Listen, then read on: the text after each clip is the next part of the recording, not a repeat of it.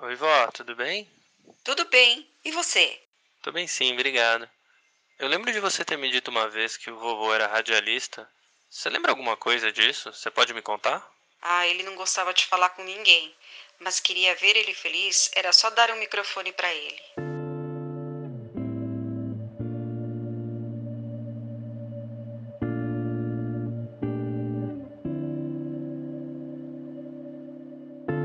No dia 7 de setembro de 1922, junto com a comemoração do centenário da independência do Brasil, foi feita a primeira transmissão de rádio no país. Isso foi possível usando um transmissor de 500 watts da empresa norte-americana Westinghouse, que foi instalado no alto do Corcovado. Apenas 80 receptores distribuídos na capital, ainda carioca, e nas cidades fluminenses de Niterói e Petrópolis acompanharam a transmissão experimental. Além do discurso transmitido do presidente Epitácio Pessoa, teve música clássica, incluindo a ópera O Guarani de Carlos Gomes. 16 anos depois, vamos para 1938. Nasce meu avô, Adalberto Freire. Eu não conhecia ele direito, morreu quando eu era muito novo, mas sempre me disseram que a gente era parecido. Acho que foi por isso que eu quis contar essa história. Não era semelhança física, eram manias, o temperamento, o jeito esquentado e o vício em refrigerante. As coisas que compartilhamos sempre me fizeram sentir conectado com ele de alguma forma. Como minha avó me disse, queria ver ele feliz, ela só dá um microfone para ele. Ele foi radialista na Rádio 9 de Julho no programa Voz do Estudante e também escreveu para o jornal O Dia.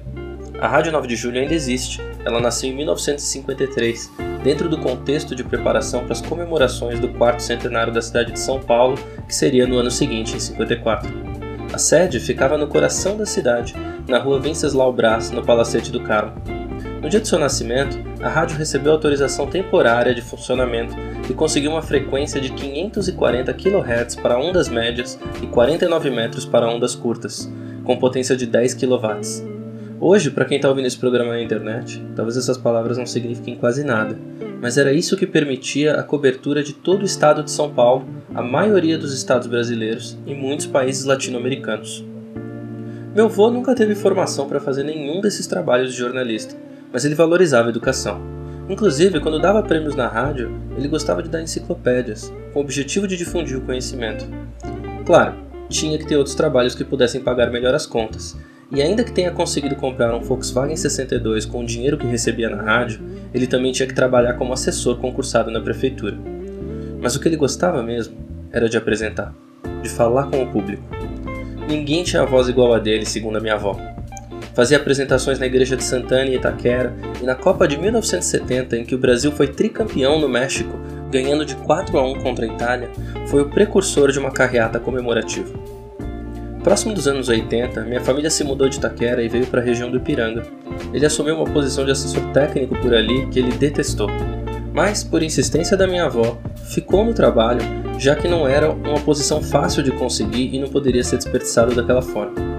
No fim das contas, ouvir a minha avó, coisa que ele não costumava fazer, foi bom. Com o tempo, ele fez vários amigos ali, inclusive o chefe com quem ele não queria trabalhar de jeito nenhum. Mas a veia jornalística, a vontade de se comunicar, nunca foi deixada de lado.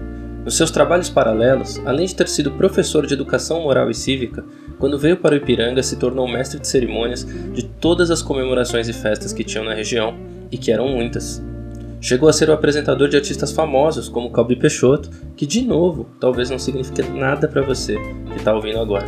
Tá aí outro ponto que eu sempre me senti conectado com ele. Eu e você não nos conhecemos, mas posso te dizer que minhas paixões por dar aulas, música, jornalismo, psicanálise vêm em comum com meu avô. Essas coisas têm esse traço da vontade de se comunicar e estar em contato com pessoas. Mais do que isso, sempre gostei muito de rádio, honestamente. Não só da música, mas dos programas e das entrevistas. Mesmo na época do MP3 e do Spotify, eu costumava deixar o rádio no carro. Mas agora eu não tenho mais carro, e por consequência não tenho mais rádio. Eu sei que é possível ouvir na internet, mas tem algo de diferente que eu não sei dizer o que é e acabo não ouvindo. Um estudo da Universidade de Nova York mostra um cenário fúnebre para o futuro do rádio. Mostra que a geração Z não se engaja com essa mídia e que os meios mais tradicionais estão com dificuldade de se adaptar ao digital. A audiência deve continuar caindo.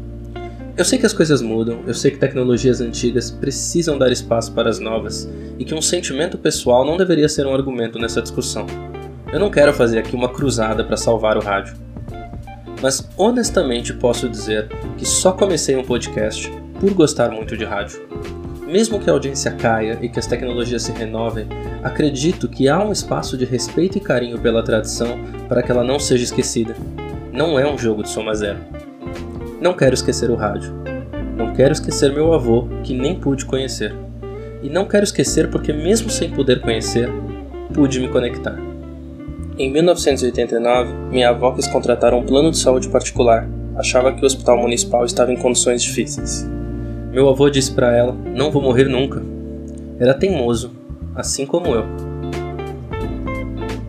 Em 1995, quando eu tinha 3 anos de idade, meu avô morreu no Hospital Municipal do Servidor com câncer de estômago, com 57 anos.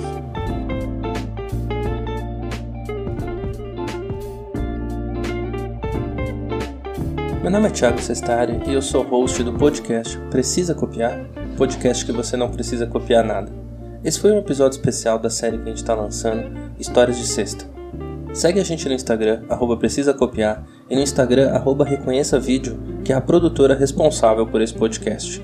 Lá você vai poder ficar ligado em tudo que a gente está aprontando e as novidades que estão por vir. Semana que vem a gente se vê terça-feira com uma nova entrevista e na sexta com mais uma história.